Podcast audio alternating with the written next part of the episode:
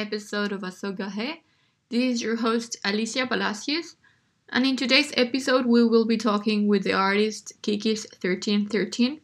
We talked about how she decided to become a painter and the pros and cons of choosing art as a life path. Kiki's 1313 was born in 1988 in Querétaro, Mexico. She creates beautifully intricate ink, graphite, and watercolor works on paper. As mentioned in her website, in the first impressions of her works emerge unexpected tensions. Studies in the afflicted wretchedness of humanity, her work is neither despondent nor obviously gory, but rather represents an aestheticized nightmare of sublime avarice, ambiguously gorgeous despite its agonizing discomfort. As mentioned in her website, she studied art in Querétaro and completed an artist residency at the Nordic Watercolor Museum in Shaham, Sweden. Her work has been exhibited in art galleries of Denmark, America, London, Hong Kong, Ireland, Australia, and of course, Mexico. I hope you enjoyed the interview as much as I did. Without any further ado, let's jump into the episode. Spoiler alert, even if the intro was recorded in English, the interview was made in Spanish.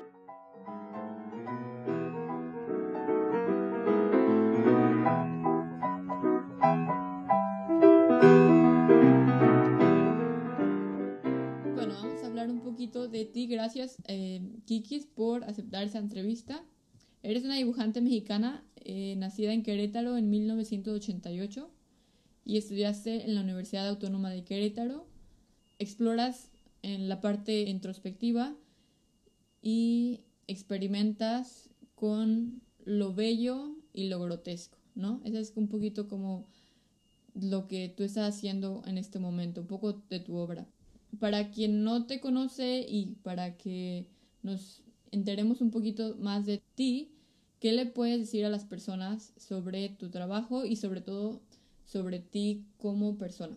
Eh, ahorita estoy como en una, bueno, constantemente desde el principio mi trabajo siempre ha sido una reflexión a partir de la introspección sobre lo que me rodea, ¿no?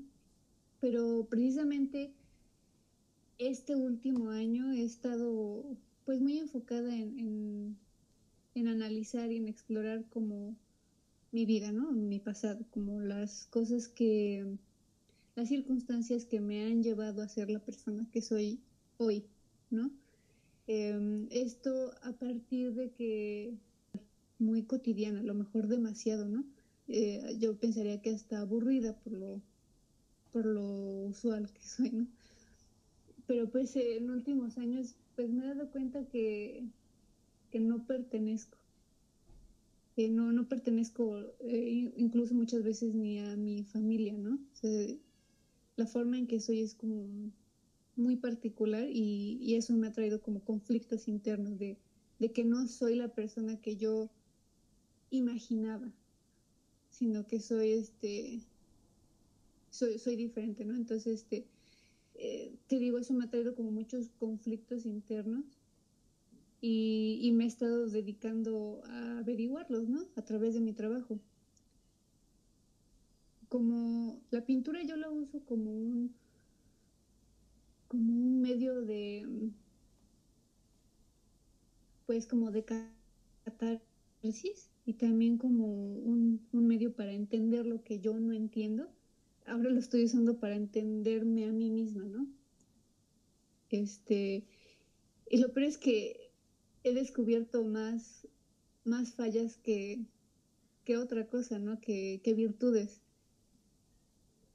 de eso se trata pues lo que estoy haciendo ahora. Por eso, si quieren un comentario de mí de quién soy como persona, yo creo que mejor vean mi trabajo. En, eso estoy, estoy averiguándolo. Pero yo como artista, pues puedo decirte que, eso sí lo tengo un poco más claro.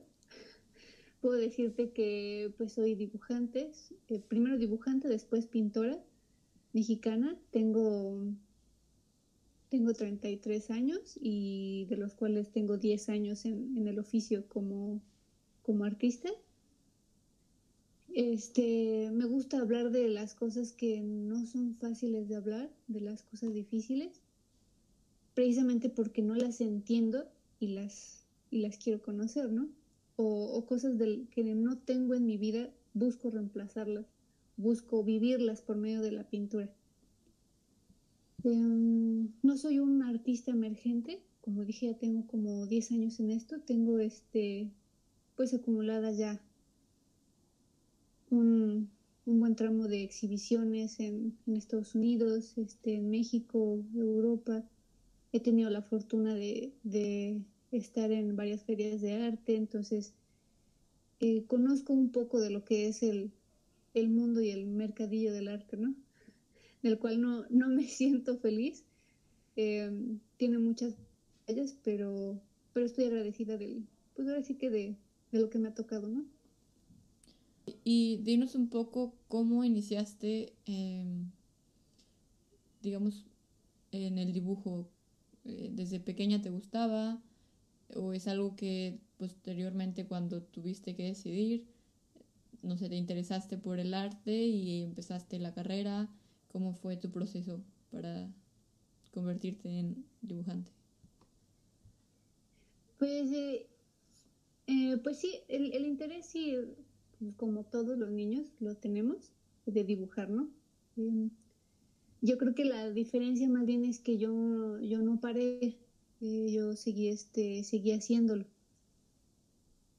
por lo mismo, o sea, lo que te decía al principio, yo no creo este, eh, en, eso que muchas veces se dice que se tiene o no se tiene el don, ¿no? Yo creo que más bien se cultiva o no se cultiva la, la habilidad. Este, en mi caso, pues sí, siempre tuve como mucho, este, eh, mucho aprecio y se me inculcó desde, desde pequeña la apreciación por, por el arte, por la pintura. Mi mamá es aficionada al, al arte y, ella también pinta de una forma, pues sí, sin pretensiones, ella solo lo, lo disfruta, ¿no? Por el hecho de pintar. Pero pues yo crecí desde niña viéndola eh, pintar, yendo a cursos, este, cuando teníamos posibilidades de viajar al extranjero, pues íbamos a los museos. Y entonces, pues desde niña me enseñaron que esto era el arte, esto era la pintura, esto tenía valor, ¿no? Y, pues eh, de curso en curso em, en pintura, porque como yo de niña era muy enfermiza, em, eh, tenía asma, no podía hacer actividades deportivas, ¿no? Entonces, pues en vez de meterme al curso de, de baile, al curso de karate, eh, me metían al curso de dibujo, ¿no? Al curso de verano de pintura. Entonces, pues, pues ahí se fue como generando esa, esa apreciación y pues esa costumbre, más bien, ¿no? Y pues, este, no dejé de hacerlo a más o menos como a los 17 años eh, que yo seguía dibujando mis blogs. Eh, me doy cuenta que que existe la posibilidad de, vivir del arte. Em, conocí a un artista mexicano que se llama Román Miranda, dibujante queretano. Eh, mi mamá me trajo unas postales de él. Yo lo vi, me impresionó muchísimo. Ni siquiera vi la exhibición, vi las postales. Me impresionó mucho que él hacía como estos, este, estos cuerpos como semidesnudos y con como con huesos que se transparentaban, ¿no? Y como muy, muy, muy místicos y, y me di cuenta que se podía, se podía vivir de ello, ¿no? Podías hacer exhibiciones, este, te compraban tu trabajo y entonces, pues sí, decido ahí que lo que quiero hacer es, eh, es dedicarme a ello, ¿no? Y, y, pues ya los, la, lo primero que piensas eh, cuando te quieres dedicar a algo es este, que tienes que estudiar pues entonces este, me meto a la Universidad Autónoma de Querétaro. Yo pensé que es lo que se tenía que hacer, ¿no? Y pues fue el primer paso. ¿Qué encontraste cuando empezaste a estudiar en la universidad? Eh, ¿Te gustó? ¿Encontraste un ambiente eh, más abierto? ¿Encontraste, no sé, como tal vez posturas muy cerradas a lo que tiene que ser el arte? ¿Cómo fue tu, eh, el inicio y el desarrollo de tu carrera como en tu preparación como artista? Em, pues fue, eh, quedé yo muy insatisfecha de la universidad. Em, en primer lugar, yo creo que porque no aprendí lo que quería, yo lo que quería era aprender a pintar. Eh, no había ningún maestro que pintara de la forma que yo quería hacerlo, ¿no? Eh, como es una universidad de provincia, pues también es, este, es muy limitada. Híjole, los, eh, a lo mejor tuve un, uno o dos buenos maestros que sí me, me, me ayudaron como a, a, encontrarme a mí misma en el, en el arte, bueno, como empezar a encontrarme a mí misma en el arte, ¿no? Em, también este, me quedé desilusionada porque yo, aparte de pintar, yo lo que quería era hacer grabado. Em, no, no, tuve como la formación eh, adecuada como para poder yo explayarme en el, grabado, ¿no? Tuve a lo mejor muy poquitas clases, eh, los resultados este, como que no, no me satisfacían y el maestro no me daba como las respuestas que yo requería, ¿no? Entonces, este, la línea de pensamiento era... Mm, muy tradicional, entre muy tradicionalista y mm, estancada, como en la estética de los setentas de México, de la época de la ruptura. Eh, en México en general ahí está eh, como ese problema muy grande que se perpetúa ese tipo de estética, pero en Querétaro, al ser de provincia, sí se llegaba a mezclar un poquito este, la apreciación, un poquito más como por lo clásico, Em, sin embargo, era como muy, muy a medias tintas todo, ¿no? Entonces, pues sí, yo quedé muy insatisfecha. Eh, sí empecé como con la idea de explorar estos eh, temas subversivos o temas eh, difíciles relacionados a la muerte, a la enfermedad, etcétera, que, que manejo normalmente. Pero realmente fue más bien este, cuando terminé la carrera que em, fui a, una beca en Suecia. Estuve tres meses y como ese momento de aislamiento em, y regresando otro tramo más como de aislamiento, de estar como conmigo misma, experimentando, que empecé ya como a hacer, a encaminarme a una producción más consistente, ¿no? Desgraciadamente no apliqué nada de lo que aprendí en la escuela, yo sola desarrollé como mi, mi, propia técnica. Te decía que yo quería aprender grabado, no, no lo aprendí. Entonces pues decidí hacer dibujos en tinta, como con los acabados del grabado, intentar como mimetizar al grabado. Eh, y pues ahí es como, como yo empecé. ¿Y cuál fue tu experiencia en Suiza? O sea, eh, qué tipo de profesores o qué tipo de arte em, estaba en boga o está en boga? Pues eh, me, equivoqué, no fue en Suiza, es en Suecia. Ok. Em, fue más bien como una beca de producción, no, no fui a estudiar, fui como yo al Museo Nórdico de Acuarela. Tienen unas cabañitas ahí donde tú vas este, a, producir, eh, tú solo, ¿no? Eh, yo creo que más bien ahí lo que me hizo cambiar eh, como mi forma de pensar es haber podido ir a los museos. Fui a, Alemania, a Dinamarca y, fui pues yo sola a los museos, ¿no? Ver este, originales de pinturas de Otto Dix, este, ir a, la, a, la, a las pinacotecas en Berlín. Yo creo que este, el enfrentarme como con ese tipo de, arte, el expresionismo, eh, ver a Francis Bacon en vivo es, como lo que te hace reconfigurar eso en tu cabeza, ¿no? Decir, yo quiero ser como ellos, eh, yo quiero, este, como que aspiras a llegar a, una maestría como la de ellos y pues que te motiva, ¿no? A, a tú por tu cuenta encontrarlo, eh, aparte de la academia.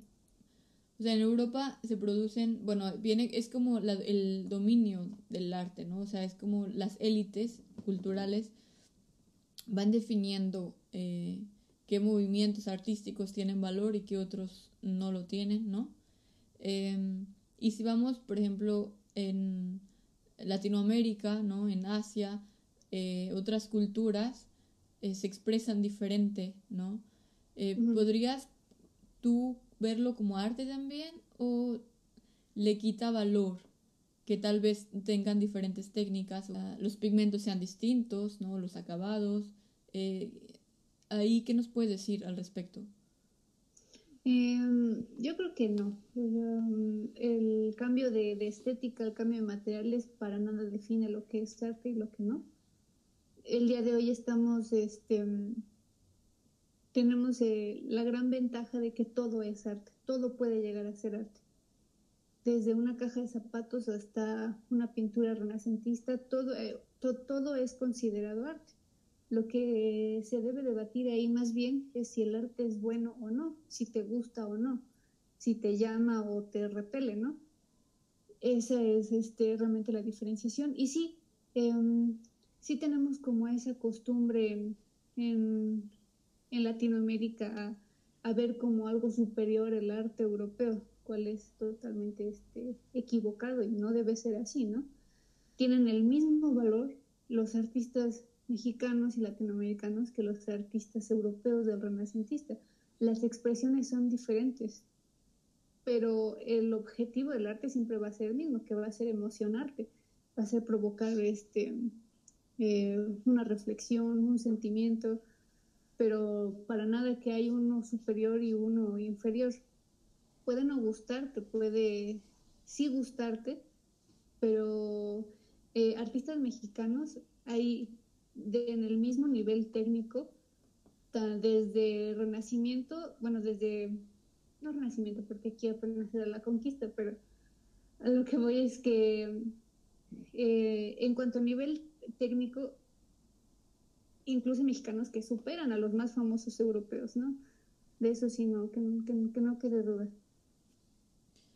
Y por ejemplo, para ser un artista se requiere rigor, método y estructura o la creatividad, digamos, eh, es, es, la fuente de, el, de la expresión, pues. Yo creo que lo que se requiere más bien es voluntad, voluntad de hacerlo. Em, el rigor, eh, la dedicación depende de cada artista, cada quien trabaja de una forma diferente. En mi caso personal, yo sí soy muy rígida, em, soy muy estructurada como en cuanto a mi método, siempre sigo los mismos pasos para llegar al resultado que quiero.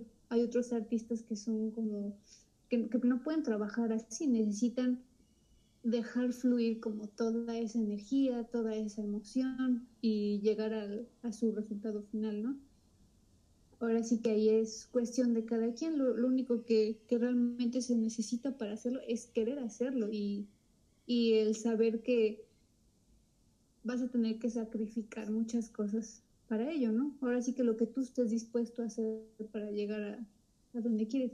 A lo mejor ahí sí tendría razón en lo de, a lo mejor en lo de la dedicación, pero no en cuanto al método de trabajo, sino dedicación al, al, al objetivo del arte, ¿no? De, de querer hacerlo, pues. ¿Y qué has sacrificado tú para destacar? sacrificas una seguridad, es como un trabajo, este, pues vamos a decirlo convencional.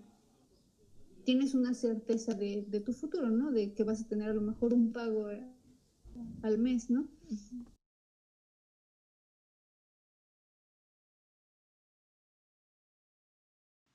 Pues, eh, pues es un gran riesgo y es, y es siempre una incertidumbre. Tienes que tener el, eh, pues la confianza en ti y, pues hacer lo mejor que puedes para, pues para sobrevivir, ¿no?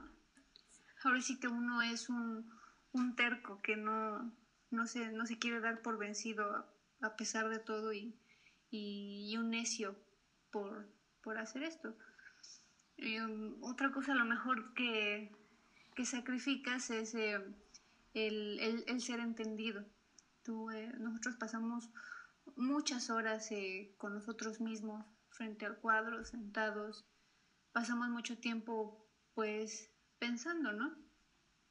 Y muchas veces la gente no entiende como esas ganas de no querer socializar, no querer salir, em, el querer quedarte contigo mismo y el querer, querer quedarte con la pintura. Muchas veces la gente, sobre todo la familia o las parejas, no entienden no entienden esa necesidad que tienes por, por pasar el, tiempo pintando, ¿no?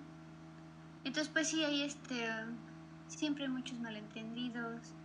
Eh, las demás personas se, se desilusionan de ti porque consideran que el no querer pasar con ellos es no quererlos, ¿no? Entonces pues pierdes amistades, te alejas de la gente que no, que no entiende tu forma de vida y pues te quedas, te quedas solo. Esa soledad pues eh, afortunadamente para mí no, no es algo negativo. Yo eh, tengo mi pareja, los dos somos eh, artistas y entendemos perfectamente la situación del otro, ¿no? Muchas veces también nos, este, nos, nos dicen que no quieres tiempo solo, o sea, alejado de tu pareja. Muchas, muchas personas dicen que necesitas como ese tiempo para ti mismo, ¿no? Pero pues realmente no lo necesitamos y la gente no entiende eso, porque tú cuando estás con el frente a tu cuadro, cuando estás pintando, estás en un momento a solas contigo mismo. Entonces puede haber eh, seis, siete horas en la que no veo a mi pareja y bajo o salgo del taller y lo veo y es como, como si lo viera, ¿no? Por primera vez. Y muchas cosas, como muchas particularidades, eh, nuestro modo de vida es muy diferente al, al de los demás y eso, eso genera fricciones, genera malentendidos. Es una, pues, una de las cosas también que, que uno sacrifica, ¿no? Sacrificas también mucho tu, tu salud. A veces uno es demasiado terco y demasiado este, empeñado en lograr lo que uno quiere y eso te requiere horas y horas y horas de trabajo, y eso empieza a afectar tu salud, empieza, este, empiezas a, tener un desgaste eh, mental, emocional, físico, que a lo mejor dices, bueno, es que estar sentado frente al caballete, estar haciendo esto no te cansa, ¿no? Pero, pero no, o sea, sí es, es, es un ejercicio exhaustivo. Y sobre todo en el tipo de trabajo que yo hago que tiende al, al realismo, igual este, mi pareja tendemos al, al realismo y a la atención del detalle. Eh, somos muy obsesivos, soy muy obsesiva. Em, eso te requiere muchas horas de análisis a la imagen, de, de, estar igualando colores. Es un ejercicio, pues sí, exhaustivo y muchas veces la gente no entiende que eso es cansado. Y dicen, bueno, pues es que tú trabajas este, todo el tiempo en tu casa, no eres tu propio jefe, pero pues qué jefe más este, Em, pues más demandante que uno mismo, ¿no? Entonces, eh, pues sí, son ese tipo como de cosas en las que uno tiene que ponerse a pensar y que no va a ser la absoluta bohemia como todo el mundo cree, no va a ser este, eh, esa visión romántica del artista, ¿no? O sea, es, es, es un trabajo muy arduo y de dar todo por la pintura. No nada más es cuando se me antoja, cuando eh, ahorita en un ratito, lo demás me la voy a pasar fiesteando, ¿no? O sea, es, es, realmente una dedicación, yo, yo siento que similar a la de, a la de una monja, ¿no? Es, es un culto hacia el, pues hacia, hacia la pintura, hacia la, hacia la creación. Mm. ¿Y cuál es tu forma de crear? O sea, ¿cómo te aproximas tú a tu obra? Pues em, lo hago a partir de, em, de, un, de, una idea muy abstracta. Eh, quiero decir algo, algo que, no sé, internamente me molesta o em, que necesito sacar algún, algún tipo como de, de emoción, lo, lo, que sea, existe como de forma muy abstracta y eh, al momento pues, de estar reflexionando sobre ello, de estar hablando sobre ello, em, empiezas como a, deshilar el nudo, ¿no?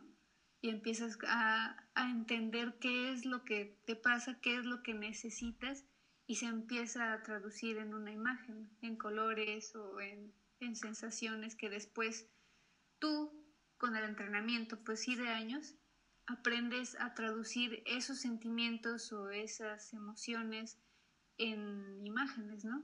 cómo se traduciría este, em, la vibración o la estridencia de, de, la ansiedad, ¿no? Pues a lo mejor yo la puedo traducir este, igual en la estridencia de un color, en la calidez de algún, de unas llamas, de, una, de unas chispas, ¿no? Em, ya después de que tienes más o menos como una idea de lo que quieres, pues eh, tengo yo un compendio de imágenes muy grande. Me pongo a revisarlas y, y, veo qué imagen es la que me llama, ¿no? Que se alinea a ese pensamiento o esa sensación, eh, como por puro instinto y por pura decisión estética a veces también, ¿no? Y ya con eso, pues, eh, em, hago, acomoda la imagen. En base a varias imágenes, creo una imagen nueva, ¿no? Y, de ahí pues ya es la traducción a la, a la pintura o al dibujo. ¿Y qué es lo que quieres comunicar con cada una de tus pinturas y dibujos? O sea, porque cuando vemos tu obra, que es lo que voy a también mandar como el link, por ejemplo, en Instagram para que la gente pueda checar alguna, bueno, a mí me produce como, eh, o sea, una impresión en ocasiones desagradable. ¿sí? Y me da un poco de morbo por seguir viendo estas expresiones tan llamativas y en cierta manera puedo decir que para mí son un poco crueles. Se trabajas mucho con niños, ¿cierto? Con la piel, em, repetitivo. Eh, entonces, bueno, y, y, ves un poco lo grotesco, un poco lo cruel, un poco lo... O sea, como que te queda duda qué está pasando, ¿no? O sea, ¿qué es lo que quieres comunicar? Y ahí está, ahí donde encuentra mi pregunta un sentido.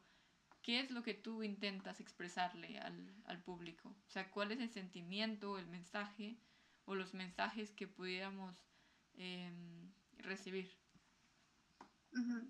Hay, como dices, hay varios elementos que son constantes en mi trabajo, varios, este, varios símbolos, por decir así, ¿no? Eh, sí, Em, hay, hay una parte de mi trabajo que sí está muy enfocada a, la representación de niños, ¿no?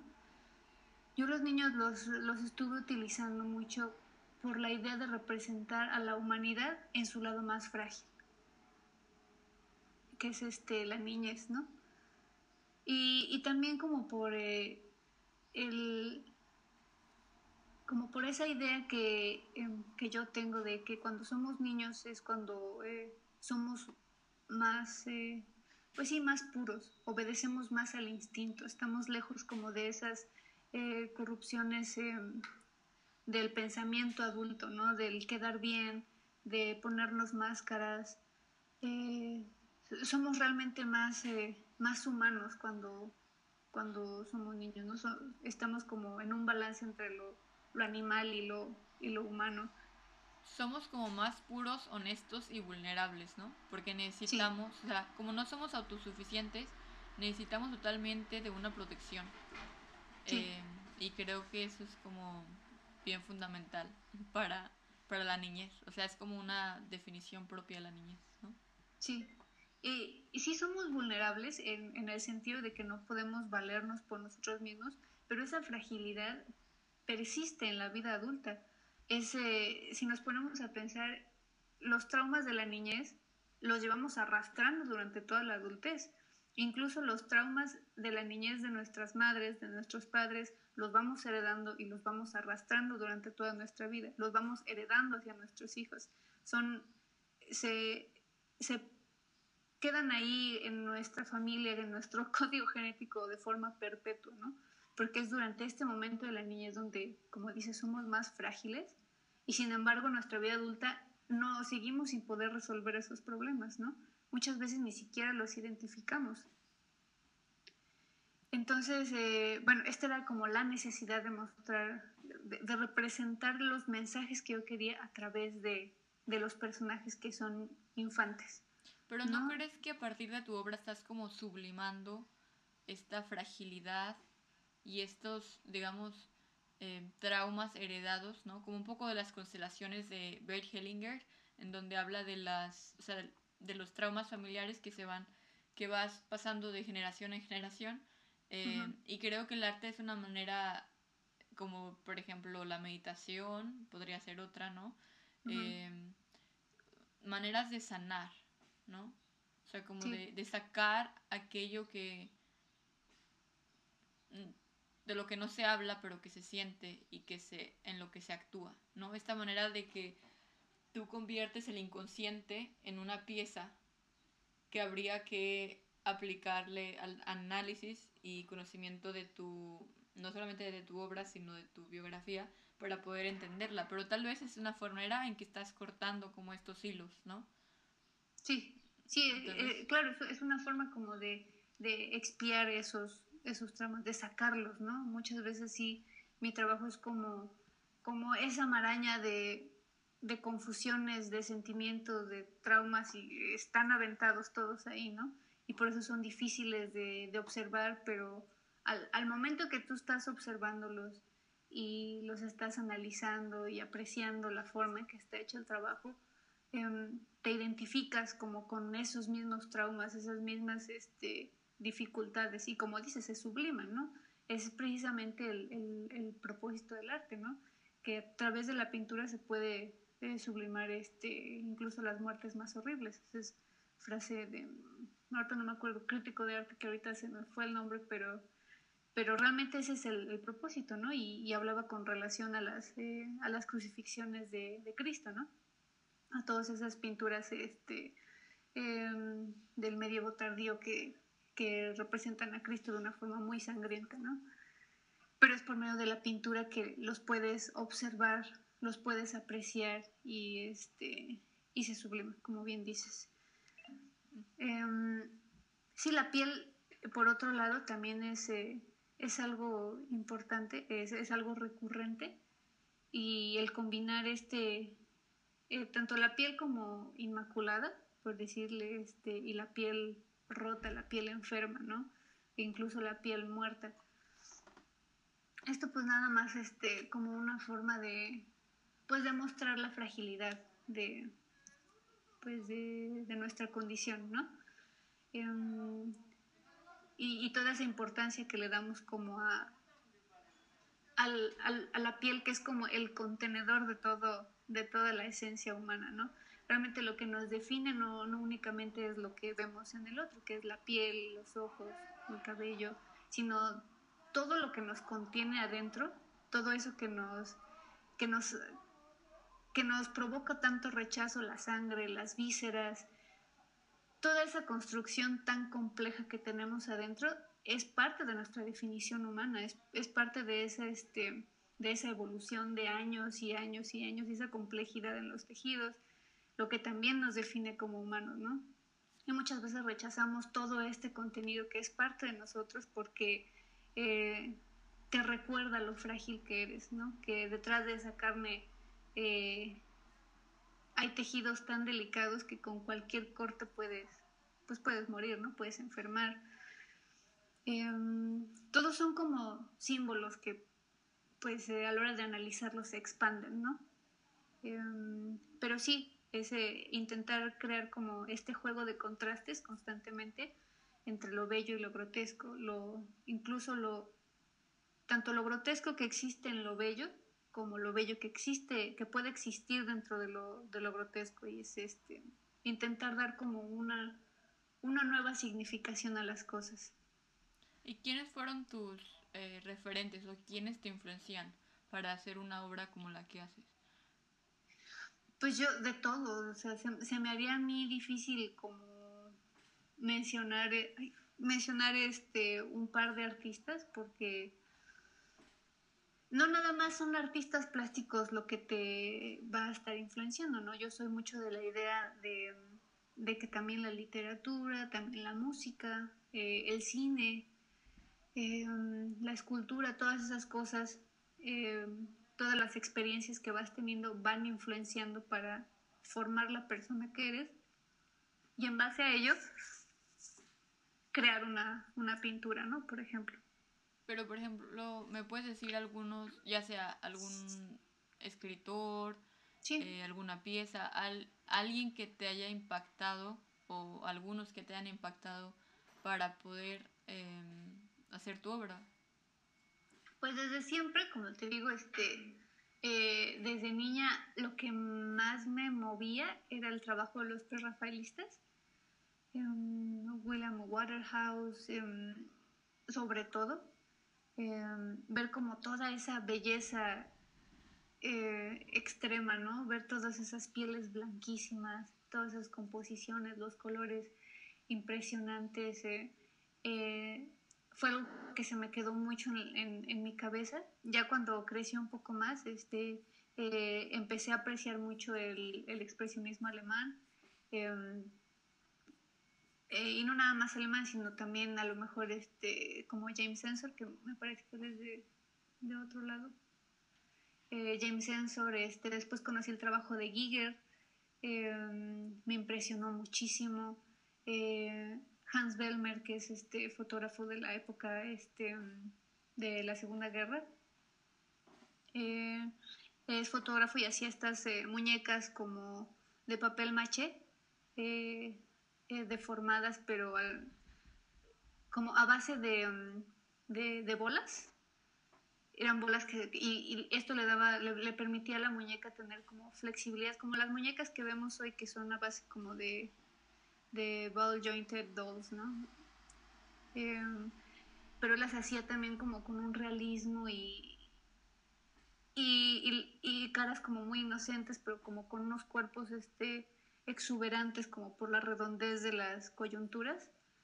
Em, él influenció también mucho en mi trabajo, como darle esa seducción a las, a las piezas, ¿no? Ese, ese, ese lado grotesco pero seductor eh, películas, este, pues puede ser a lo mejor eh, Tetsuo de Iron Man, em, que es una locura. Las, las, la fotografía de, de, esa película es algo que me, que me impresionó mucho.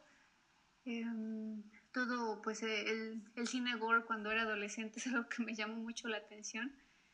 Em, también pues este Excalibur que es eh, muy apegado a la estética de los prerrafaelistas, pues también es una belleza. Em, de literatura, em, pues eh, yo creo que de lo que más me ha, me, ha sorprendido ha sido este, Los demonios de Ludón de Aldous Huxley, que pues te narra eh, como en un convento las, las madres se vuelven locas y piensan que todas están poseídas por, por el demonio, ¿no? Pero es realmente nada más como un ataque de histeria, em, como por sus ganas de trascender, ¿no? De trascender aunque sea de forma negativa.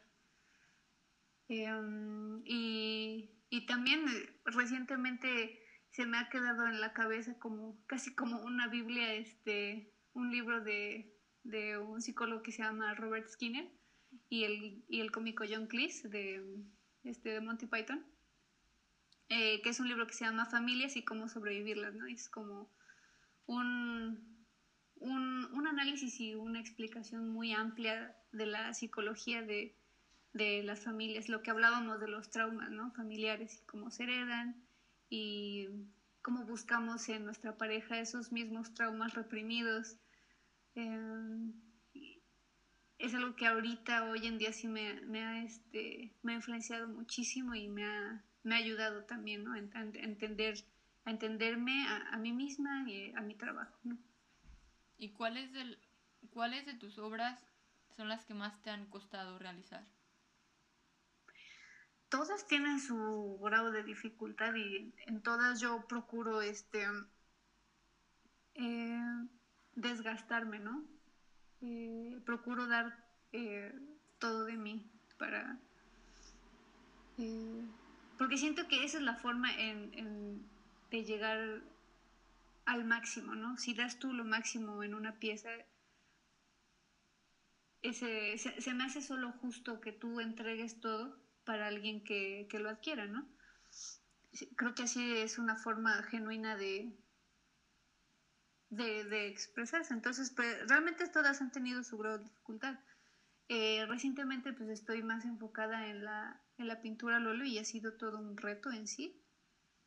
Eh, curiosamente, cuanto más este, me cuesta trabajo, al final quedo más satisfecha. Eso es como un, una cosa de mi propia personalidad, como, como un tipo de flagelo. Eh, mientras más me desgasto, mientras más me canso, siento que hice suficiente. O sea que entregas todo en tu obra, básicamente, ¿no? Sí, sí, te digo, se me hace, se me hace solo justo hacerlo. Porque tiene, o sea, bueno, obviamente tu obra tiene muchos detalles y se nota que le pones mucho empeño, atención, ¿no? Eh, y que te concentras, em, como dices tú, que eres perfeccionista tal vez, ¿no? Que te obsesionan los detalles. Pero eh, lo que me refería cuando lo que más te costó trabajo, me refiero emocionalmente, o como sacar lo que tú querías. Ah, em, pues eh, sí.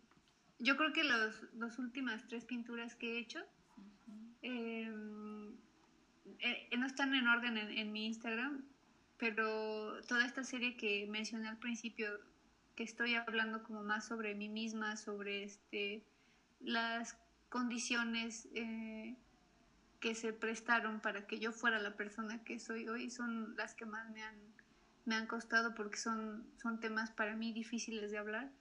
Em, difíciles porque igual luego lo que mencionaba porque son son más bien me he dado cuenta que son más bien fallas lo que lo que nos definen como persona lo que me define a mí como persona más que virtudes no uno tiene una idea una idealización de uno mismo de cómo es y uno se cree bueno y se cree justo pero el momento en que te ves em, te ves como en, en, los peores momentos cuando no estás siendo del todo bueno, cuando lastimas a alguien, es cuando te das cuenta realmente cómo eres y que no eres esa idealización que tenías de ti misma, sino que eres una persona diferente. Pero yo creo que ahí entra lo, lo, o sea, como el propósito de tu obra, de ver lo bello y lo grotesco, porque la humanidad eh, es dual, ¿no? O sea, no puede ser toda buena ni toda mala, ¿no? Sí, ¿no? como el yin yang, entonces o sea, tal vez es una perspectiva verte desde lo positivo, desde lo negativo, o simplemente ver que el vaso no está ni lleno ni vacío, sino que está a la mitad, ¿no? Y que nuestra naturaleza es buena y es mala. Es decir, nosotros podemos ser muy buenos y podemos ser muy malos. Y es parte de, em, o sea, del, del ser humano, ¿no? Claro, claro, de hecho ese, justamente lo, lo, has dicho muy bien, pero ese es el, el propósito de, de, cada cuadro, ¿no? Así, mostrar las cosas de la forma eh, más objetiva. Eh, a la hora de, de, estar pintando a lo mejor un cadáver, la idea no es este, mostrarlo en, en su peor luz, ¿no? Eh, sino mostrarlo de, pues de la forma más... Eh, que un cadáver, aunque grotesco, tiene su belleza, ¿no? Por supuesto, sí. Sí. Sí, no, es, es exactamente pues eso que dices. Eh. Lo que pasa es que ese es el juicio preconcebido de uno lo que le da la denotación negativa, ¿no? A, a un cuerpo muerto, por ejemplo. Pero en sí eh, también, es, también puede ser un contenedor de belleza. La cosa es que uno decida verlo de, de esa forma, ¿no? Y en mis pinturas es lo que procuro hacer, que se, que se vean y se noten como sí, eh, precisamente esa ambivalencia de la condición humana y esa dualidad. ¿Y cuáles son tus técnicas favoritas? O, o sea, porque, bueno, aquí veo algunas, pero ¿qué es lo que tú utilizas para las personas que no están viendo ahorita tus obras o tus cuadros? Este, yo, como te decía, yo primordialmente soy dibujante. Empecé dibujando con grafito. Em, eh, perdóname, primero empecé con tinta, tinta china. Em, pero realmente lo que más he disfrutado en el dibujo es eh, el dibujo en grafito. Eh, también hago acuarela em, y pintura al óleo es lo que, lo que estoy haciendo ahora, donde me he estado desenvolviendo mejor. Yo creo que ahora mismo, si me preguntas, lo que prefiero, pues sí, sería la pintura. Es lo que, lo que me permite, es el medio que me permite eh, dar lo que necesito para representar la imagen, ¿no? ¿Y tú vienes de una familia de artistas? O sea, tu mamá me comentas que, bueno, obviamente le gusta el arte, eh, dibuja, pero no se dedicó en sí a ser artista, ¿no? Ni a vivir de esto. Pero vienes de familia de artistas porque supongo que tu mamá, en cierta manera, porque como dices, se ponía en cursos de verano de dibujo, ¿no? Entonces, obviamente quería, em, sí, como alimentar ese interés y tal vez eh, que incrementara tu inclinación al dibujo, que si eso era su objetivo, lo logró. Este, no, la verdad es que nadie de mi familia eh, está vinculado al arte de, pues no, de, de ninguna forma. Creo que yo soy este creo que hasta mi generación eh, eh, nos empezamos a, interesar por ello. Eh, más bien, pues sí, mi familia era como, del lado de mi mamá era, pues sí, un poco, un poco más humilde. Y del lado de mi papá, pues, pues sí, más,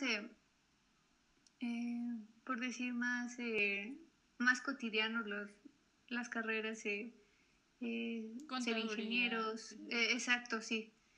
Em, sí, la, la, la, afinidad por el arte realmente tampoco mi mamá lo hizo como a propósito, eh, como de yo creo que ella sería buena para esto, sino más bien fue al revés, yo creo que ella veía que me gustaba y lo intentaba fomentar, ¿no?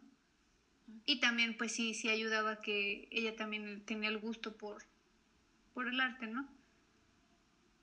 Y dinos los gatos, porque los gatos son algunos Em, ¿Tienes algunos? sí. ¿Por qué dibujas a los gatos? ¿Por qué no a los perros? ¿No? a ver, cuéntanos. ¿Por qué te inspiran ellos? Ah, lo dices como por una pintura donde tengo un gato, ¿no? Sí, porque tienes unas fotitos de unos gatos preciosos y digo, bueno, vamos a preguntarle. a lo mejor eso es algo que sí te hubiera podido decir con certeza al principio, cuando me preguntabas este quién era yo. Yo creo que lo primero que pude haber dicho es yo soy, soy Crazy Cat Lady. Eh, sí, soy gatera de corazón. Eh, ¿Por qué los gatos? Pues es que siempre han estado ahí desde niña. Eh, desde que tengo cuatro años tengo gatos. Entonces, pues, eh, no sé, aprendí desde muy pequeña a desenvolverme con ellos. Ellos me entienden, yo los entiendo. Es, es, es como una, una comunicación muy fácil. Con los perros realmente me cuesta trabajo comunicarme con ellos. Me gustan mucho, se me hacen preciosos. Igual todos los animales me, me encantan. Pero puedo comunicarme muy bien con los gatos y me buscan, curiosamente. ah, en tu obra tienes autorretratos, por lo menos, o sea, tal vez no actuales, pero infantiles, o simplemente te inspiras de otras o sea, de otros niños, de otras fuentes. O si hay algo, eh, no sé, como ahí estás tú de niña, tal vez no la, la persona eh, no lo identifica, pero tal vez estás ahí. Eh, ¿Estás o no? Es la pregunta. Sí. Sí, sí, sí, sí estoy. Ok, vamos a hablar un poquito del arte contemporáneo. ¿Cuál es tu opinión del arte contemporáneo? Porque em, vi una entrevista que hiciste con Abelina Lesper y ella es crítica al arte contemporáneo porque en sí dice que eh, una caja de zapatos o una, no sé, una banana pegada a la pared, no es arte, dado que si tú la sacas del museo, pues simplemente es una banana. Y es muy respetable. Hay otro artista español, Antonio García Villarán, que inventó la palabra amparte y que son como ahorita los em, eh, artistas que tienen canal de YouTube em, que son más vistos y reconocidos, considero. Y bueno, él dice que el amparte es el arte no tener talento, como yo cono. Las tomadas de pelo, ¿no? Exacto. Eh, y que los venden caros, ¿no? Aparte. Em, ¿Tú qué opinas? No es como para decir esto está bien o esto está mal, simplemente es para conocer tu perspectiva y tu punto de vista. Sí. Eh, pues sí, mira, existe. es lamentable. Eh, no que existe, sino que se le dé el valor que se le da. Pero yo creo que más bien la culpa de esto no es... Em, el artista en sí se aprovecha de la situación. Es un oportunista no los puedo culpar tampoco porque pues este son más listos que yo, ¿no? De algo se tiene que vivir. sí. El problema ahí yo creo que cae más bien en la especulación del en el mercado del arte. Y son más bien este, estas, estas eh, instituciones, sobre todo, los que, los que tienen la culpa, ¿no? Porque ellos se benefician de, de esta especulación y entonces crean una burbuja insostenible, ¿no? Y ridícula. Eh, donde el ejemplo de la banana pegada con cinta plateada en la pared, ¿no? se llega a cotizar, o Bansky, que bueno, eso es muy debatible, pero a mí se me hace igual un tomador de pelo. Igual es alguien que especula mucho con su trabajo y yo creo que eso es lo negativo, ¿no? Porque la gente que no se pone a pensar de verdad va a considerar que el valor económico sí que está ligado a la calidad del arte, ¿no? Y eso es lo que, lo que perjudica, ¿no? Que nos perjudica a los demás, ¿no? Y em, yo creo que eso es lo, negativo, sí es, sí es lamentable que exista, pero y como te decía en un principio, ahorita estamos en una época en donde después de tantos años, después de tantas dificultades a través de la historia del arte, hoy podemos Hoy tenemos la responsabilidad más bien de hacer lo que se nos pegue en gana y llamarlo arte, ¿no? Eh, no por nada se, han vivido tantas cosas, ¿no?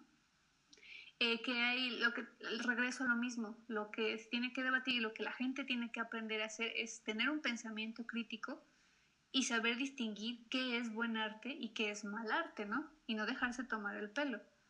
Si tú estás viendo la caja de zapatos o la banana y a ti genuinamente te mueve algo, eso para ti ya es arte. Ya tiene un valor porque te está haciendo reflexionar, te está haciendo emocionarte. Si la ves y no sientes nada en absoluto, pues entonces es, eh, no es el arte para ti, quizá, ¿no? Em, pero a lo mejor para otros sí, no sé, que si hay tomadas de pelo, pues claro que sí hay, hay tomadas de pelo, y, pero eso más bien pues lo hace la gente para enriquecerse de forma fácil. Y, pues eso es, eh, es lo triste, ¿no? ¿Y en México cómo ves el arte tú? O sea, ¿qué, em, ¿en dónde están parados los artistas mexicanos? O sea, ¿cuál es su producción? Eh, ¿Cuáles son sus ideas? Mm, ¿qué, ¿qué, nos puedes decir sobre esto en México? Ay, híjole, los, los artistas mexicanos yo creo que estamos parados solos si, no nos alineamos a, una estética que quiere la institución o si no tenemos el, renombre que la institución te pide, vas a estar parado solo. Hay muchísimo talento en México, hay este, artistas que yo admiro profundamente, hay eh, jóvenes que están saliendo con propuestas interesantísimas que no van nada de la estética setentera que te digo que se perpetúa en la institución sino que más bien tienen unas propuestas estéticas increíbles de realismo, em, pero que eh, triunfan nada más en el sector privado. Eh, México, eh, como el estandarte que tiene a, los ojos del mundo, sigue siendo Frida Kahlo, sigue siendo Diego Rivera, siguen siendo este tipo de cosas, ¿no? El, el Mexican Curious, el, muralismo, el nopal, los alcatraces, ¿no? desgraciadamente. Y por esto es que el mundo no considera a México como un, exponente del arte.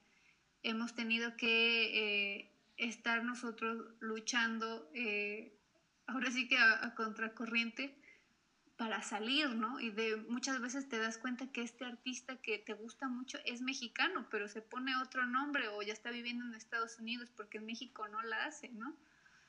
pero hay mucho talento mexicano este, y que, vale muchísimo la pena ver, seguir y empeñarse por buscarlo, ¿no?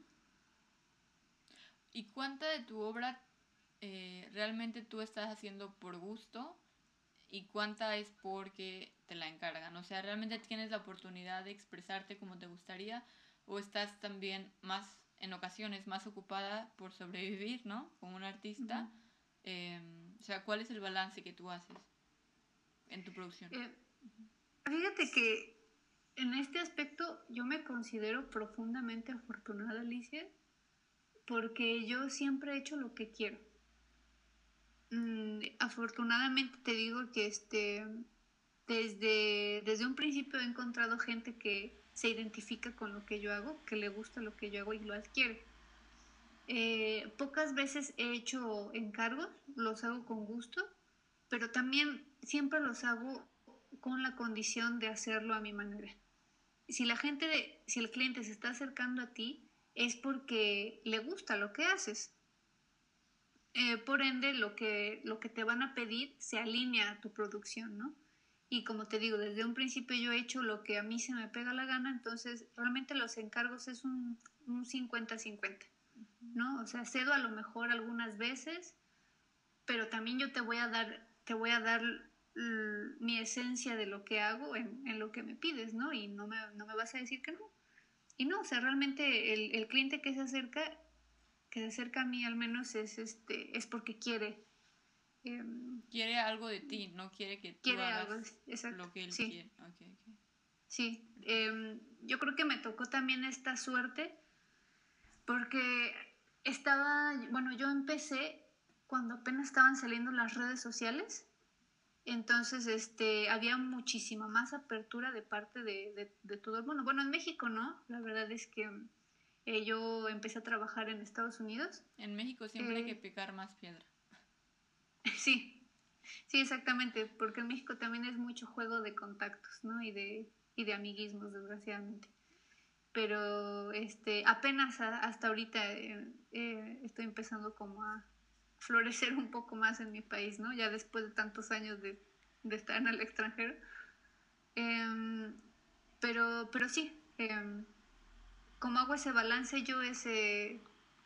Eh, pues más bien así digo, la gente sabe que lo que les voy a dar es algo, algo consistente a mi producción formal. Ok, ¿y en dónde estuviste trabajando? Bueno, no me refiero al taller que estuviste, me refiero eh, en dónde has estado trabajando y bajo qué influencias en el extranjero y aquí en México. Ah, bueno, eh, siempre he trabajado en México. Realmente el, el que viajan son los cuadros. Eh, pero como te digo, iba empezando lo, las redes sociales, este, el, el, el, boom del arte en Internet. Entonces yo me contacté con este, unas galerías en, en Los Ángeles y pues eh, el trabajo pues ha sido siempre a larga distancia, ¿no? Yo produciendo en México, enviando a Estados Unidos o Europa o lo que sea, ¿no? Donde más he tenido yo trabajo ha sido en la West Coast de, de Estados Unidos eh, San Francisco, Los Ángeles, eh, etcétera, ¿no? Y, un poco también en la, en la costa este, en Nueva York, sobre todo. Eh, galerías, pues sí, ha, variado. Em, trabajé mucho en, Los Ángeles con una galería que se llama Think Space Gallery. Em, ahorita ya está más enfocado más al, arte urbano o al pop, pop art, entonces ya yo me desalineé un poco de ahí, pero pero sí, hasta doy algunas ferias en, Europa em, y en México, pues sí, ahí vamos, ahí la llevamos. Ya, para terminar y para cerrar la entrevista, ¿qué te gustaría decirle a las personas que están interesadas en el arte? Yo creo que este eso va, eso va segundo. Eh, el, el, trabajo del artista es, eh, es comunicar por medio de la imagen, no de la palabra. Entonces, si tú estás comunicando de forma efectiva. Em, el artista se comunica de forma visual, no de forma textual. Eh, cuando una persona ve la pintura y el artista comunica de forma efectiva lo que quiere decir, la persona sin, ningún, sin ninguna pista más que el título, ese es el único hilo conductual que, que va a obtener del, del artista, el título te va a conducir hacia dónde hacer la interpretación. Pero también el, espectador nunca va a tener una interpretación exacta que el artista. De eso no se trata. Se trata de dar una imagen, pero que también le dé apertura al, al espectador, ¿no? No es necesario que el espectador entienda de forma exacta lo que el artista quiso decir. Esa pieza está para ti, para que tú la interpretes de la forma que quieres. Así es como se enriquece la obra de arte. Ahora sí, el, espectador tiene más curiosidad, más interés por la obra, quiere entenderla mejor. Entonces ahora sí, ya viene el proceso de, investigación eh, de indagamiento, a lo mejor ya te da interés de leer a lo mejor el, el texto de Sala, ¿no? Que dices, ¿de qué va esto? Ok, si te da más curiosidad, vas a investigar al artista, pero para mí mi idea es que el artista como persona siempre viene al último. Lo primero es el, su trabajo, la pintura, la pintura en esencia y lo que, y lo que contiene esta pintura, ¿no? Eh, si alguien quiere se interesa en el arte, pues eh, que se interese por lo que le guste, que no se deje conducir de que me tiene que gustar este pintor, me tiene que gustar este otro pintor, ¿no? O sea, yo soy de la idea que no tienes que tener un conocimiento para apreciar el arte.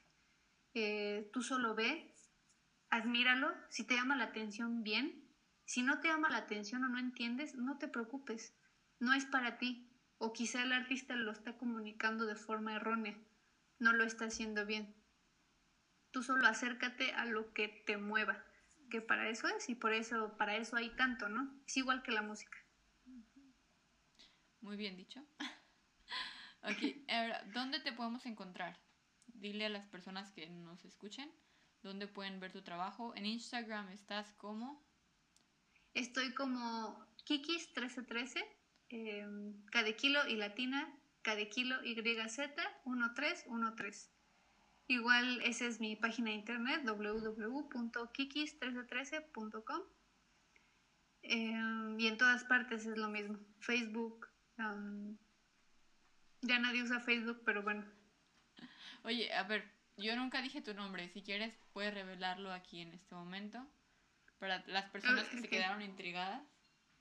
Ok, bueno, mi nombre es Laura Ferrer, eh, pero trabajo bajo el nombre de Kikis1313. Y Kikis te decían de chiquita, ¿cierto? Por eso.